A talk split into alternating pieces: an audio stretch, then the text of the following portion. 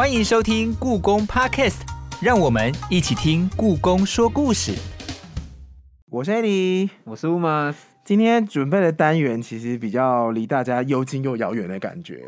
怎么说呢？因为本来书法就是一个大家常常碰到的东西，可是如果碰到了碑帖的时候，大家会想说是什么意思？对，因为碑帖啊，其实可能大家对他们也是一知半解，然后对书法可能大家比较熟悉，在看的时候其实会觉得，哎，他们其实是有一点像一样的，因为它最终的产物其实都是纸书法跟墨这样一起出现，没错没错。对，可是它它是有称呼书法跟碑帖两种形态，到底差在哪里？那为什么会办这个特展呢？首先进入今天的。故宫文物探险队，咻！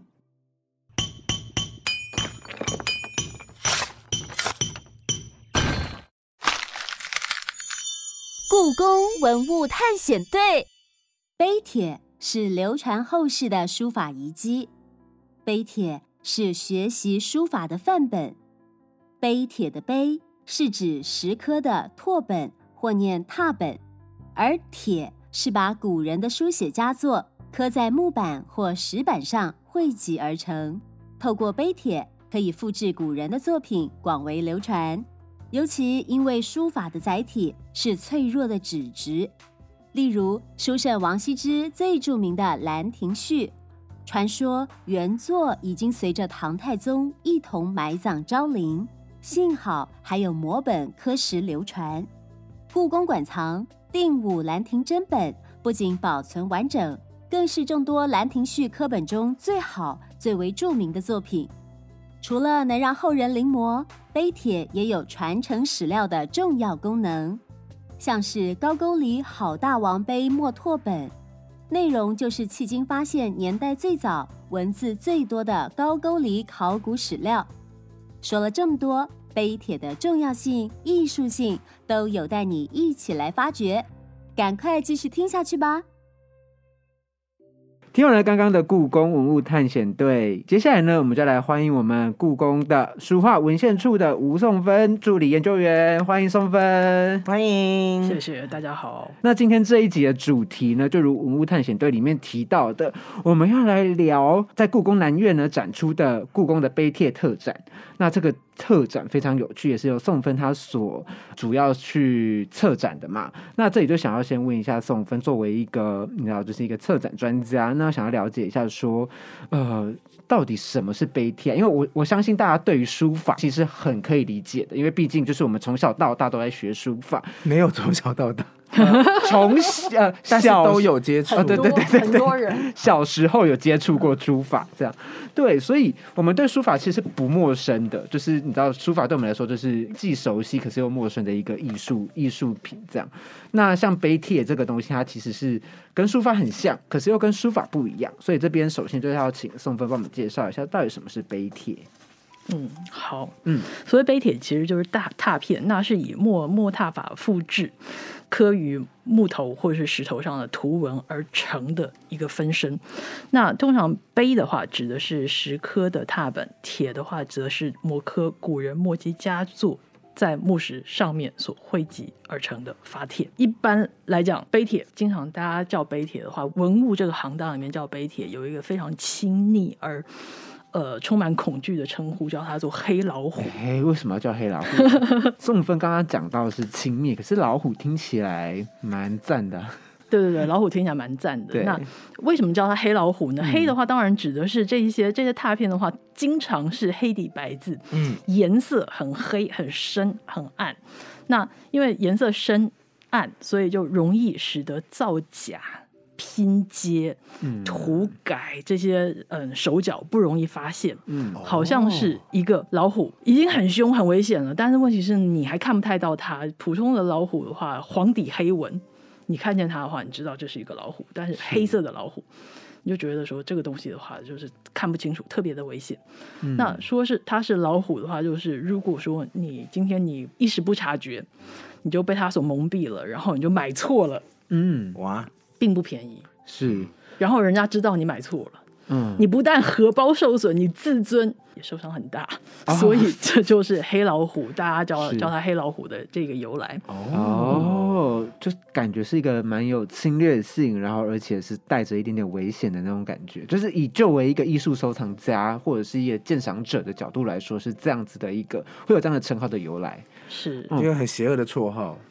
我是蛮喜欢老虎的啦。好啦，不管怎么说，就是碑帖它会被人家就像宋芬说，有点被戏称叫黑老虎。但是我们可能再往回推一点，就是那碑帖它是如何去被制作出来的呢？这个我们刚才讲到说，它其实要使用一种墨拓拓拓法。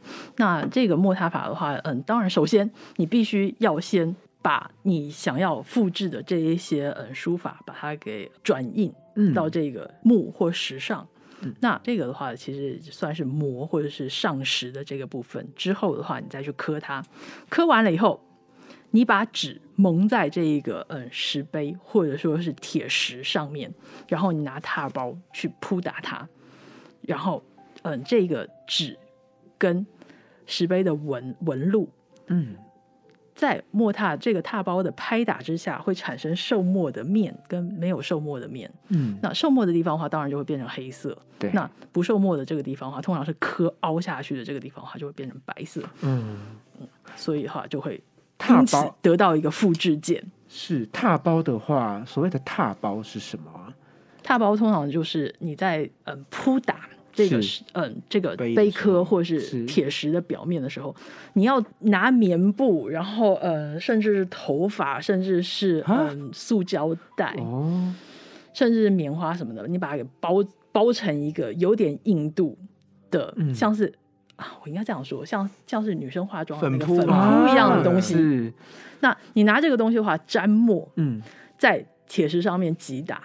把这一个上面沾的这个墨均匀的敷在这你的你的这个打底的这个纸上哦，因为其实啊，一开始在呃认识碑帖的时候，其实我一直很好奇，就是我一直以为碑帖它是一个盖印章的概念。那我就我其实我在呃录制节目之前，我就有就是偷偷问宋芬一件事情，说：“哎，不对啊，宋芬，就是我们一开我们自己在盖印章的时候，其实那个字体。”会反过来，但是我们看到的所谓碑，它其实是字体是没有反过来，是很正常的。那它到底是怎么形成正面的？后来我才发现说，哦，原来拓的方式，它跟我们原本盖印章的方式，它是完全不一样的。它是透过不同的技法去做出来的，才算是帮我小小的解惑，说哦，原来拓本是这样被做出来的。那这边也可以就是顺便跟听众朋友们科普一下。那另外，那我再衍生一个问一个问题，就是为什么会产生这样的制作方式？那这样的制作方式，它通常就是它起了什么样的作用？就是我们为什么会需要背铁本？乌马的这个问题的话，其实我觉得应该，呃，要让大家快速进入状况的话，应该是。要提到我们小的时候都经常玩的一个游戏，就是我们拿一个硬币蒙在这个纸下面，然后我们在上面的话用铅笔去去涂它，嗯，那么我们就可以得到一个复制的二 D 的一个硬币。那嗯，碑帖之所以要制作碑帖的原因，其实是跟复制书法那嗯有很大的关系。通常我们看见一个碑上面的文字特别特别的好，然后我们想要去嗯学习它怎么样子写出来，或者是说我们看见。一个书法家的字写的特别好，然后我们也想要临习他，那我们就把这个东西，就把这一个书法家的作品，把它刻成铁石，然后用铁石来锤踏复制。嗯，那通常碑帖制制作拓片的原因，很大的部分其实是为了欣赏。那碑的部分的话，我们可以可以供展挂欣赏，还有无论是碑还是帖，你都可以拿来作为临习书法的范本。嗯，那主主要说它它是应该是一个嗯学习书法用的一个周边的产品吧。嗯，是。老师刚刚讲到另外一个原因，就是你也想要拥有它，因为老师刚刚举一个例子是那个王羲之的作品。嗯嗯嗯嗯，老师这边可以跟大家解释一下嘛？有老师有说，在有一些人他们也算是。碑帖的铁粉，关于关于碑帖的这个复制的话，有的时候其实嗯，还有另外一个原因，是因为古人的时候书法佳作，有的时候它的原机往往只有一份。对，那么我们要怎么样子复制它，让别人也能够拥有？古代其实没有照相技术，也没有影印的技术，那刻碑或刻帖用墨墨拓来复制的话，就变成是一个很重要的这个取取得副本的这个方式。那最有名的例子其实就是书圣王羲之他的《兰亭序》。嗯，那很多人都听过，就是这个千古名机书圣王羲之最有名的作品《兰亭序》。那嗯，唐太宗非常非常的喜欢他，所以呢，把他随葬，跟着自己一起埋入了昭陵，有有这样的一个传说了。哇！那从此以后，世间就没有真的王羲之了。但是现在为什么我们还可以看见《兰亭序》的原因，就是因为其实。唐太宗在得到《兰亭序》的时候，他为了要献宝，《兰亭序》现在在我这，所以呢，他找了很多的人，比如说当时的初唐三家虞世南、褚遂良、欧阳询等人都曾经摹，就是摹写过嗯《兰亭序》的这个本子。那另外的话，其实呃内府的踏书人，比如像是我们知道的诸葛真、韩道正、赵模，还有嗯。嗯，冯承素等人都曾经做过这个复制《兰亭序》的这这么样的一个工序。当然，我们在摹写这个《兰亭序》的时候，哈，如果说是用人工去双钩去描它，花的时间跟精力非常非常的多，而且我们要取得一个复制件，其实要花很多的时间。嗯，但如果我们把它给刻到石头上面去，嗯，使用一个类似雕版印刷这样的一个概念，我们刻一个石头，然后用用拓的来拓取这一个是刻石。作为复制的话，其实很快就可以取得好几个拓本。嗯，那在时间跟精力上面可以说是得达到嗯极大的节省的这个效果，而且化身千百也可以使得这个碑帖复制出去影响力变得无远弗届。对，我也很想要跟老师聊聊一件事情，就是我们刚刚聊就是碑帖跟书法，那我们一直都知道说他们其实呃，我们不要说系出同源，他们他们的形制、他们的外观、他们的感觉给人家感觉是很像的，但我们知道说他们有本质上的不同，因为像刚老师刚刚讲到的，就是在碑帖的部分，它比较是用复制的、用拓的，那可能有其他方式是用老师刚刚提到的双。双钩扩填的方式，就是双钩扩填。我们这边再稍微解释一下，就有一点像是说，你把一个毛笔字，然后你去描，先去描绘它的外边，把框描本打底起来之后，你再去把中间涂上墨色，叫做双钩扩填，对吗？那我们其实在这次的展品中也有用到双钩构扩填笔法的作品，我们等下后面可以再做一个解释。我这边想要问的是，说像是我们在讲书法的时候，我们重的是它的精气神，重的是它的挥毫的力道，或者是笔墨的浓淡等等的。但是在碑帖上面，它好像它就是一个复制的东西，它好像没有办法保留这个东西。就是就一个我一个门外汉来看好了，就是我可能会比较不知道说，哎，那我要怎么去欣赏碑帖之美？所以我就想要问老师说，这两个之间它的差异，以及说我们要怎么去。用不同的方式去理解碑帖美在哪里？我觉得这个是一个很重要的问题，就是嗯，一般人对于碑帖可能都有一个很深刻的嗯。偏偏颇的刻板印象，就是说，嗯，碑帖的话，它只不过是一个东西的，就就是书法的分身。那比起本尊来讲的话，可能比较重要性比较没有那么样子的的重要。但我其实觉得碑帖它跟书籍比较起来，因为它是墨拓本，所以也经常它的存在感是比原本的那个白底黑字的的这个原籍要来的嗯重很多。嗯，那要怎么样子来看它的话，当然。第一个是看是不是能够传神，跟原机比起来，它的变化、它的力道、它的速度感，这些是不是能够体现及格？嗯，那再来的话就是说说，嗯，在碑帖的世界里面，有的时候你能够得到一个完整的拓本，你张挂在家里面的时候，那个气派。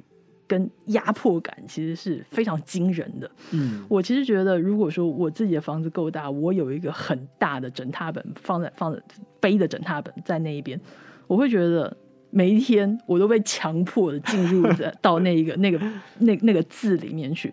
好像是真的，我就在那个碑的前面，或者说是我在一个嗯磨牙的石刻的前面，那个感觉其实是很不一样的。嗯，如果说家里面有深色的壁纸啊，其实多少可以想出来那种样子不一样的气氛。嗯。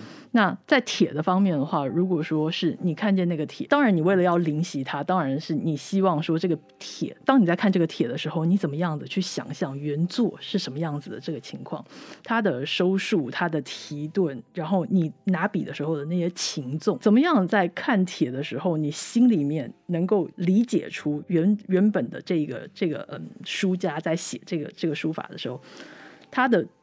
做法跟他的动作是什么样子？我觉得铁是起到这样的一个作用，就提醒你原机是怎么样子做的，然后你怎么样子按照他的他的动作还原模仿，写出一个属于你自己的作品。好难哦，嗯，因为刚吴马车提到说这个碑帖，它其实它那个墨色浓度，我就不知道要怎么模仿。照理来说，你一笔这样挥毫过去嘛，那你应该一开始是浓度最浓，后面变淡。这部分的话，它在踏的时候，应该还是会多多少会有些差异。因为踏的时候，大部分的话，那一个。字是把它给刻下去的，所以说它是不会受磨，就是白的，就是阴刻的方式。所以阴刻就是它是，就像老师说它是凹的，但是阳刻方式是凸的，对阴阳刻的一个差异。那我们刚刚听完了老师就是简单的帮我们带了一下，说我们该怎么去鉴赏碑帖之美。那我们就要进入今天的重点之重点，就是 老师在南故宫南院呢测了一个碑帖特展。那这个碑帖特展呢，老师可可以请老师稍微帮我们介绍一下吗？就这次的碑帖特展它有什么样的特色？那又分成哪些主题呢？大家都知道，故宫所藏的书画是世界级有名的，但是，嗯，我们的碑帖其实，嗯，一直以来没有受到，应该说是没有受到重视。我觉得会策办这个展览的话，最主要的原因是因为我觉得碑帖在故宫书画里面，它显得有点可怜。嗯，老师一直觉得有一点，嗯。好像有，呃，因为 上一次办啊上一次办碑帖展其实也很久了，对不对？哎，四十几年前，张光平先生办好久帖展。之前张光斌先生办的碑帖展，他是以一个非常嗯老派学者、文文文人书画家的态度来来策办它，所以是按照嗯个体的嗯书法，比如说篆隶、草楷行，还有编年早晚去把它给分去去嗯策策展。那但是我觉得，如果说是这个样子的话，对于一般观众，尤其是现代人都大家都很忙碌，对对他们来讲的话，应该是嗯吸引力比较稍微没有那么样子强大一点。所以如果说要办这次的碑帖展，我觉得应该要以一个视觉上面非常简单粗暴的一个方式来吸引大家。所以嗯，这次的展览的话，主要分了四个单元。首先，当然是我们讲黑老虎嘛，里面最最凶猛的一只就是《兰亭序》。那我们为什么说《兰亭兰亭序》是里面最凶猛的一只呢？其实是因为《兰亭兰亭序》因为它的名气很大，所以它的版本非常的众多。南宋时期的奸臣贾似道，据说横征暴敛的结果，他家里面有八版八百本，各自都有一点小小不一样的《兰亭》，所以你可以知道那个版本之所以疯狂。那你不小心的话，其实就会买错。那嗯，我们这次展出的是国宝等级的定武兰亭，它是兰亭所有科本里面公认最能够体现的科本哦，最完整吗？呃，对，现存最完整的一本。嗯，那这次的话，这个定武兰亭首度南下到故宫南院去。国宝等级，对，嗯，跟大家见面是。那同时跟他配舞的呢，还有刚才我们所说的元朝陆继善所做的双钩摹本，嗯，是陆继善摹细帖，用双钩扩填的方式来复制，呃，《兰亭序》。那这次的话，会放在定武兰亭的附近，跟大家一起对照参看。同样是复制，但是不同的做法。呃，科帖的复制跟双钩扩田的复制，嗯，在费时、费工、费精力方面，嗯，来给大家作为一个 sample，让大家知道他们之前的不同。比较 sample 的意思，对对对对对，样本。店铺，嗯，哎，老师，我很好奇，哎，就是其实像定武兰亭，它是国宝等级的。那我那时候看到定武兰亭它是国宝等级的时候，哦，就觉得觉得也合理。但是我在看那个原路记善的双钩扩填的版本的时候，我就很好奇，因为它其实是它算是有得到，有算是模仿到了王羲之在写《兰亭序》的，呃，人家说什么原祖本嘛，还是什么的，就是他他算是有比较把他的那个形体是。呃做了一个比较完美的复制，但是它的艺术价值为什么好像还没这么高？它有没有什么原因呢？嗯，我蛮好奇这个点的。好，我觉得不应该说它的艺术价值没有那么高啊。大家说它艺术价值没那么高的话，很多都是以呃时代来论，因为其实嗯，定武兰亭。我们讲说说，它最能够体现那个嗯西元三百五十三年的时候的嗯《兰亭序》组本的精神，它是最好的科本。是，但是呢，陆继善他在磨的时候，好像已经到了十三还是十四世纪的时候。是。那当然，他的他的双沟扩填的这个做法非常的精细。嗯。但其实他的这个他的摹写的这个对象，其实并不是《兰亭序》的原原本。那对，其实是褚遂良磨的《兰亭》哦，对，但是其实定武兰亭他磨他的那个本子的话，其实是欧阳询磨的《兰亭》，是，所以嗯，你知道陆继善他磨的其实的话，就是比起定武兰亭的话，它是多了一个步骤，嗯，那。再加上他在磨的时候，我其实觉得他磨的有点太专心了，所以嗯，导致说每一个字，一个字一个字在磨的时候话，他的纸有的时候好像有点歪斜，所以你看见他的行气，每一个字分开来看，你都觉得嗯很棒，磨的很精细，但是整体看的话，那个行气有一点歪斜。是，对，那这这个的话，其实是我觉得有点美中不足不足的地方，但这个不要担心，因为其实我在旁边展了三希堂法帖第二十六次，是乾隆老爷在。乾隆十二年的时候，命科的《三希堂法帖》里面，他就用 P 图的方式，嗯，让呃当时御书处的这一些匠人跟官员，把陆继善善稍微歪斜的行迹呢，把它给它拉做了调整。对，所以整个展览里面的话，其实我们看见三希堂法帖存在的部分，你都可以看得出来，乾隆老爷其实他是被称之为十全老人，其实是我觉得很有道理，他真的是一个求完美的人。是那。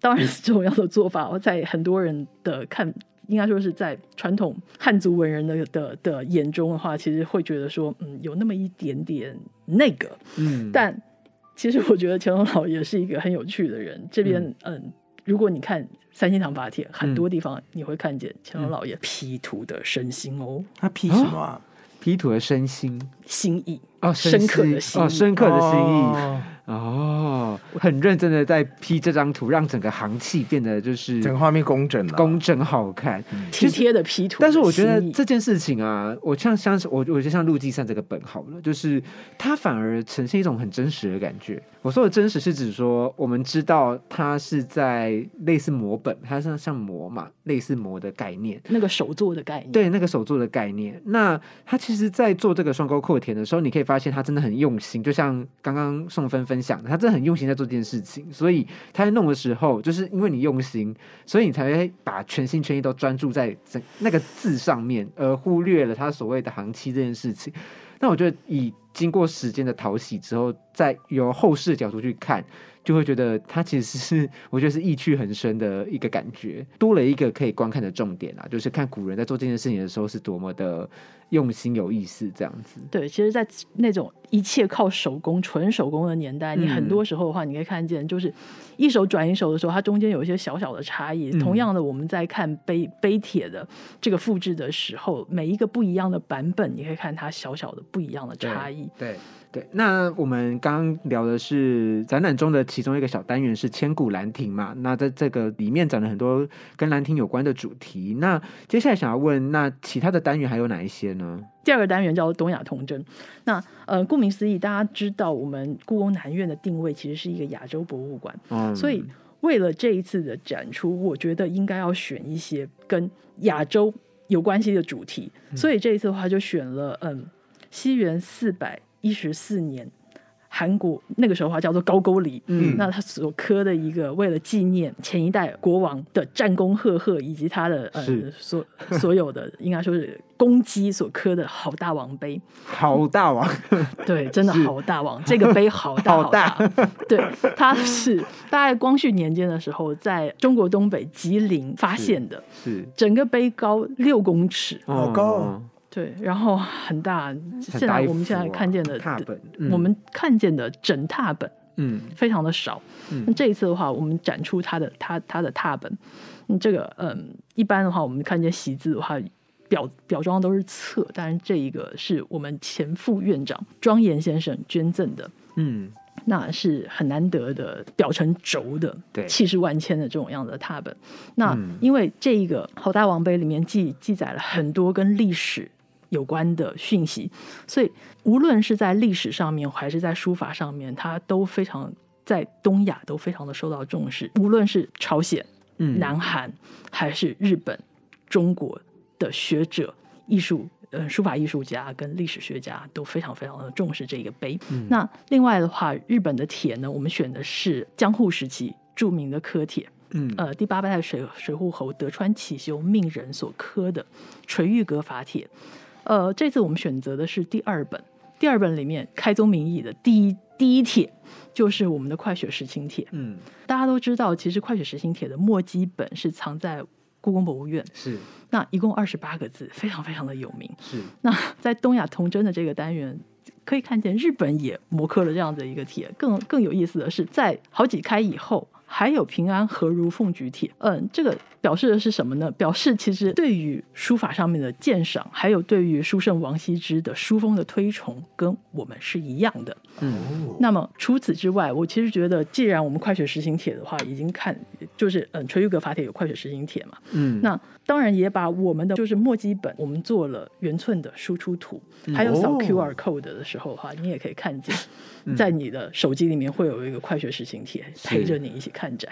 那另外的话，可以去比较它的差异。对，可以去嗯比较它的差异。另外还有两个刻帖也刻了快雪时晴帖，像是亦步亦趋的仿真之作，是明末清初的冯全请铁笔名家，嗯非常非常有名的科帖的名家刘光阳科的快雪堂帖。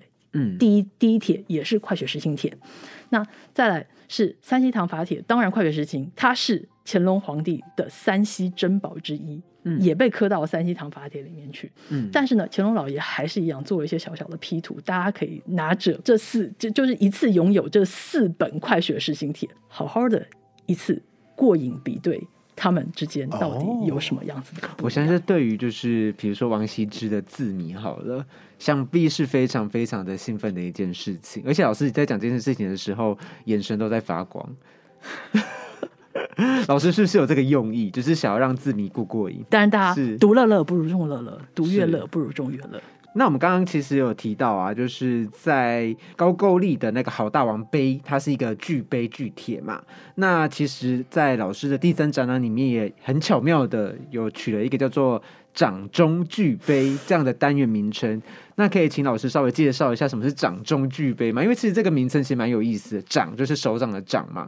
那在掌中，它要如何巨碑呢？掌中巨碑的这个单元，其实是因为很多的碑，其实它都是刻，应该说是碑的存在，其实就是一种嗯类似显摆的这种样的态度。你花很多的钱去找一块很大的石头来，然后把它雕成一个很漂亮的碑，上面呢再花重金礼聘当时著名的写手写了一篇文章，把它给刻在那边，非常的气派。但是很多时候。你需要临帖的人，跟你光是欣赏的人，他们的需求是不一样的。这么样子一个可能动辄两公尺、一一两公尺的这种样子的杯，其实没有办法让你就铺在你的书桌上面，家里没有位置啊。对，家里面没有位置，所以你必须要把它给变成一个可以拿在手中的小小的本子，让你便于对着它去学习上面的书法。嗯所以，怎么样子把一个大的杯剪成一本可以放在案头临习的这个册？嗯，我想应该说是很多人。他们经常看见的，觉得这些字帖的话，他们就是一个册。第一次看见那个碑的时候的话，都受到很大的震撼。这个是我安排这一个这个这个单元最主要的原因，是希望大家知道怎么样子把一个碑变成一个册，还有怎么样子把一个册还原成一个碑。那嗯，在展览的现场，我也有手板和 QR code，可以告诉大家怎么样子。如果你真的有兴趣的话，可以花一点心思去复原一下，知道说怎么样的装装裱一个册。嗯哦，其实我在看“掌中具备”这个主题的时候，一开始看看不懂，但是刚刚有在会议前，我跟老师在在录音前，我先跟老师聊过嘛。那我后来就发现这个主题是蛮有意思的，因为它其实就是像老师、对，因为刚刚老师的解释就是说，这个杯原本很大，但是我觉得是你可以想象说，你要怎么让一个很大的东西让你可以在手上翻，这件事已经很不容易，而且它是原尺寸的去去做这件事情，它一次印一整一个字吗？就是它是用剪裁的方式，对，啊就等于是说它把整个整个碑帖的。呃，整个碑的原貌等于是完整的保留下来，然后直接他把它拆解下来再拼成一本。没错，我觉得很厉害。他他留了很多的暗示，让你知道说怎么样子把它给复原成一个碑。没错，那有点类似像是剪报的概念。对，那个报纸全开的报纸的话，你当然不容易保存，但是你把它给贴到一个你喜欢的本子里面，那个那个适合你手捧的这个样子的本子里面，就可以收藏了。对。所以我觉得“掌中具备”这个名字真的是取得好，感谢。然后最后一个单元，最后一个单元其实它叫做“朱墨交辉”。没错，大家讲到黑老虎，我觉得小朋友在玩大富翁的时候的话，都很喜欢跟你讲说说一百块我要给你，因为它是黑色的，比较丑。那黑老虎其实除了黑色以外，其实它还有不一样的颜色，还有比如像是 呃一般人为求喜气或是变化，有的时候话你会看见朱砂用朱砂来踏。这次的话。我们展出来的是，嗯，景云二年铸中记，这个话它是呃一个朱拓朱拓本，嗯嗯，作者其实是唐高宗和武则天的儿子唐睿宗。据说呢，是他出游的时候啊，就梦见一做了一个好梦，然后为了要纪念这个好梦的话，他铸了一个钟。那么这个钟的话是铜做的。唐睿宗呢，他亲自写了这个文章，然后呢，这个文章的话也是他他自己他自己的御笔，所以。这个这个朱拓本其实原本是台静农先生的收藏，嗯，那用朱砂去踏取这个上面的这一个呃文章，那红色看起来特别喜气。是，那这一次看展览的话，大家都希望拿一些折页。我们这一次的折页的话，其实是一个小手册，嗯，做成是十二个月。的月历的这个形式，嗯。那在农历年的这一个月里面哈，我们用的就是这个竹拓本，能够给大家一些喜气。那除此之外的话，除了黑底白字的这些一般的墨拓本以外，还有像是嗯史平公照相记，龙门二十品里面最著名的这。的《史平公照相记》，那它是非常少见的简地阳刻，跟黑底白字不一样，它是白底黑字，嗯，那有点类似像是嗯版画的这种样子的嗯效果，嗯，所以黑老虎以外的话，其实你也可以看见，嗯，如果你要叫它黑老虎的话，其实也有红色的，或者是说长得比较白的啦，嗯嗯，跟素材的原因比较有关，其实。除了朱砂以外，其他的矿物质颜料，比如说石绿、石青、金粉、银粉、金粉，偶尔你都可以看到。嗯，像这一次的，就是在这个单元里面还有乌金哦，乌金塔，对，乌金塔，我觉得好美哦。就是如果是我，如果就我第一眼印象，你告诉我说，哦，我们今天来看一个踏本展，钢琴烤漆的踏本。对，我们来看一个踏本展了。我觉得我第一眼一定会觉得，哦，这个乌金的应该是最棒的吧。嗯嗯。那如果它放在一个商店里面，我可能第一印象就是，哦，这个乌金的一定一定最贵。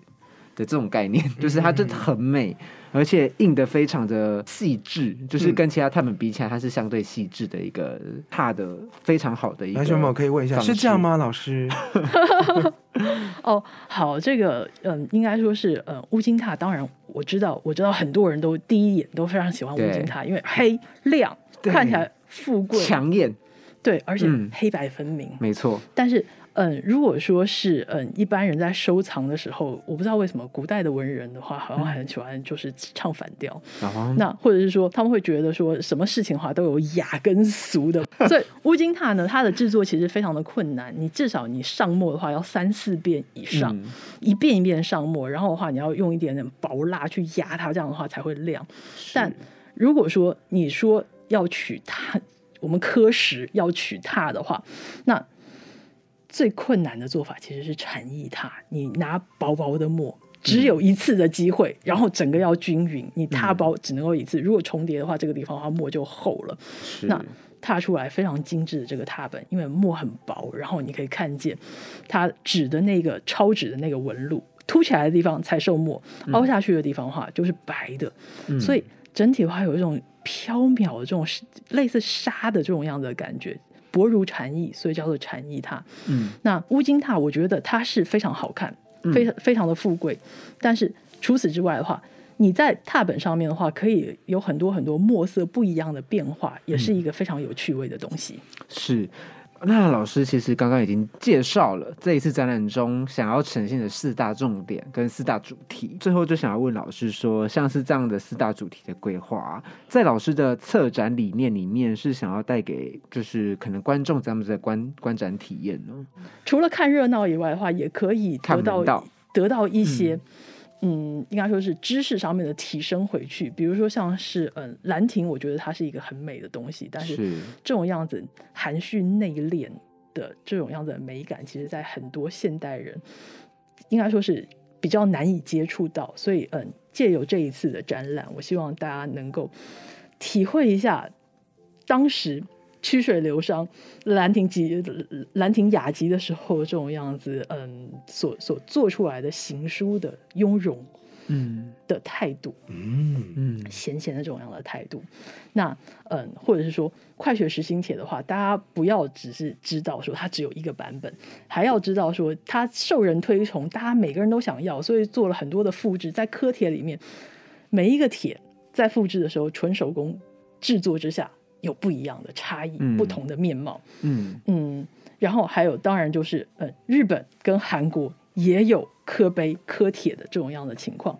我觉得这是我希望大家能够在轻松观展的态度之下，能够有一些知识的吸收。嗯，这是我的心愿。是，哇，老师真的是为了碑帖。老师刚刚说。他他们是可怜的孩子，他真的用了很多，用了很用心要推这些，就是其实也是一个蛮珍贵的孩子们。那其实我们其实今天聊了这么多啊，我作为主持人，在我们今天聊了那么多作品，然后聊了就是展览中这么多有意思的一些主题，那我想要问，先先首先先问老师好了，就是老师在这些作品里面有没有你特别推荐？就是听众朋友们，如果呢，呃。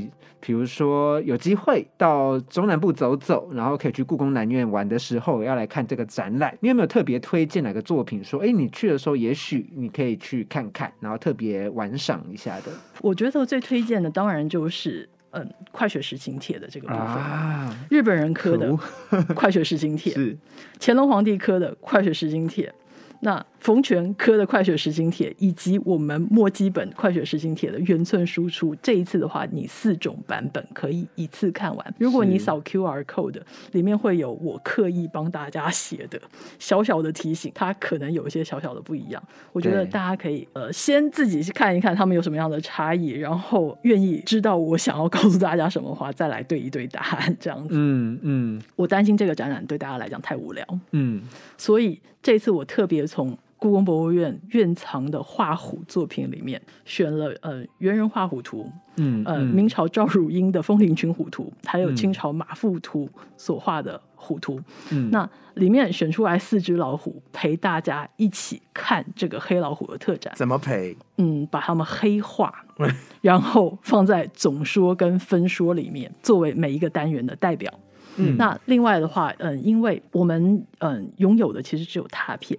嗯，但是呢，其实碑的形制除了整个碑身以外，它其实还有碑的底座。那呃，大家有的时候的话，我知道很多人都去过台南的赤坎楼，那边有很多乾隆御碑。呃，九个御碑里面下呃九个御碑下面都有嗯特别的，大家都叫它乌龟，其实它其实是嗯所谓龙生九子里面的赑屃。赑屃的话，它长得像乌龟，但是跟一般乌龟不一样的地方是，赑屃有牙齿，一般的凡龟没有牙齿。据说呢，赑屃这种样子的神兽，它喜欢负重，像健身房里面的那个重量训练一样，喜欢驮着这个碑，所以嗯，经经常在隋朝以后，那就把它给作为嗯碑的底座，让它作为一种装饰。所以这一次我特别请我的厂商去台南赤坎楼去。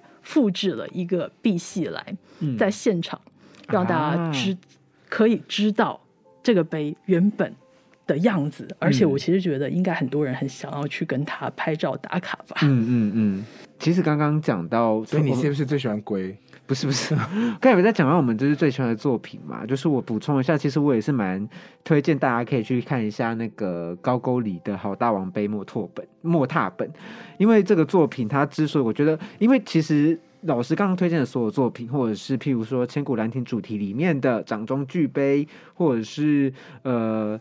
朱墨交辉主题里面的一些作品，其实都有蛮多有意思的作品。但是，其实我会想要特别推荐，呃，可能像我们这种比较外行的，就是可能比较没有对于这样子碑帖。有这么深认识的人，为什么会推荐去看高沟里的？我觉得一个很大的原因是因为，第一就是 A D 讲的，就是他的字体长得很可爱，其实跟你想象中的书法字体其实有一点差。老师给他的形容是古，就是他的字体是很古拙的，就是宋凤给他的形容是这样。然后第二个重点是因为这个很大。能够展出的空间或者是展出的机会其实很有限。那我觉得这一次刚好也是因为故宫南院它有挑高的楼层设计，所以有办法去展出这么巨幅的一个作品，所以我觉得是蛮难得的一件事情。所以我觉得综合这两个因素，我也是蛮推荐大家去可以去看看。嗯。对，而且的确是蛮有意思的。然后，当然就是我们推荐这这一这一个碑帖，但其他的碑帖也很值得推荐。就是像我们刚刚在节目里面聊到的一样。对，好啦，那我们其实今天大概关于宋芬所做的这样的一个特展，科石曲塔的这样子的一个碑帖特展呢，其实在现在的嘉义故宫南院都可以看得到。那不晓得宋芬在最后有没有什么还有想要就是。推荐给听众朋友们的呢？推荐给听众朋友们的就是九月三十号，嗯，到十二月二十六号，欢迎大家一起来故宫南院看这一个科史曲塔故宫碑帖特展，和黑老虎一起看展。然后我们这一个展，嗯的应该说是展览手册，它做成一个月历的形式，可以让黑老虎从十月开始到明年的九月 陪你。整年。陪你十二个月，黑老虎真的是蛮勾追的，对，而且有四只就是形体不一样的，还有肥肥的，对啊，肥老虎，对，每一个月都有不一样，而且直到十二。直到十今年的十二月十六，所以在接下来时间有机会一定要赶快去看，尤其是这一次还有第五兰亭这样的一个国宝，就是特别南下，其实真的机会蛮难得的。其实很多如果中南部的听众也可以赶快，就是有机会可以赶快去看这样子。对，那我们的今天的节目到这边差不多要告一段落。那在正式结束之前呢，一样进入我们的老单元，听故宫的声音，听故宫的声音。今天的声音关键字是“吼”。碑帖拓本一般多以墨拓为主，俗称黑老虎。因为拓本经过翻刻后真假难以分辨，收藏者如果不睁大眼睛，万一收到赝品，那就好像让老虎伤了荷包一样哦。其实刚刚听故宫的声音呢，这一次使用的老虎叫，其实就要让大家记得，我们在看这个展的时候，还有一些很可爱的元素在里面。对，好像你可以搭配着看，然后也让你提醒到说，为什么会提到黑老虎，其实背后是有很深的寓意的。对，如果忘记的话，大家可以到头到最前面再听一次，我们在讲黑老虎的那一段。没有错。对，那故宫南院的这一次的科石曲踏故宫碑帖特展呢，会一直持续到十二月二十六号，欢迎大家到嘉义走一趟哦。蛮值得推荐去玩的啦。今天非常谢谢宋芬来这边玩，谢谢宋芬。那对于今天的节目呢，如果觉得有任何问题，或者是说你非常喜欢今天的主题呢，也别忘自己在 Apple Podcast 或者是国立故宫博物院的粉丝专业或者是 IG 上面给我们留言、按赞，甚至是五星订阅我们的节目哦。好，任何听到 Podcast 平台都欢迎你收听以及分享给你的亲朋好友。我们就下集再见了，拜拜，拜拜拜拜。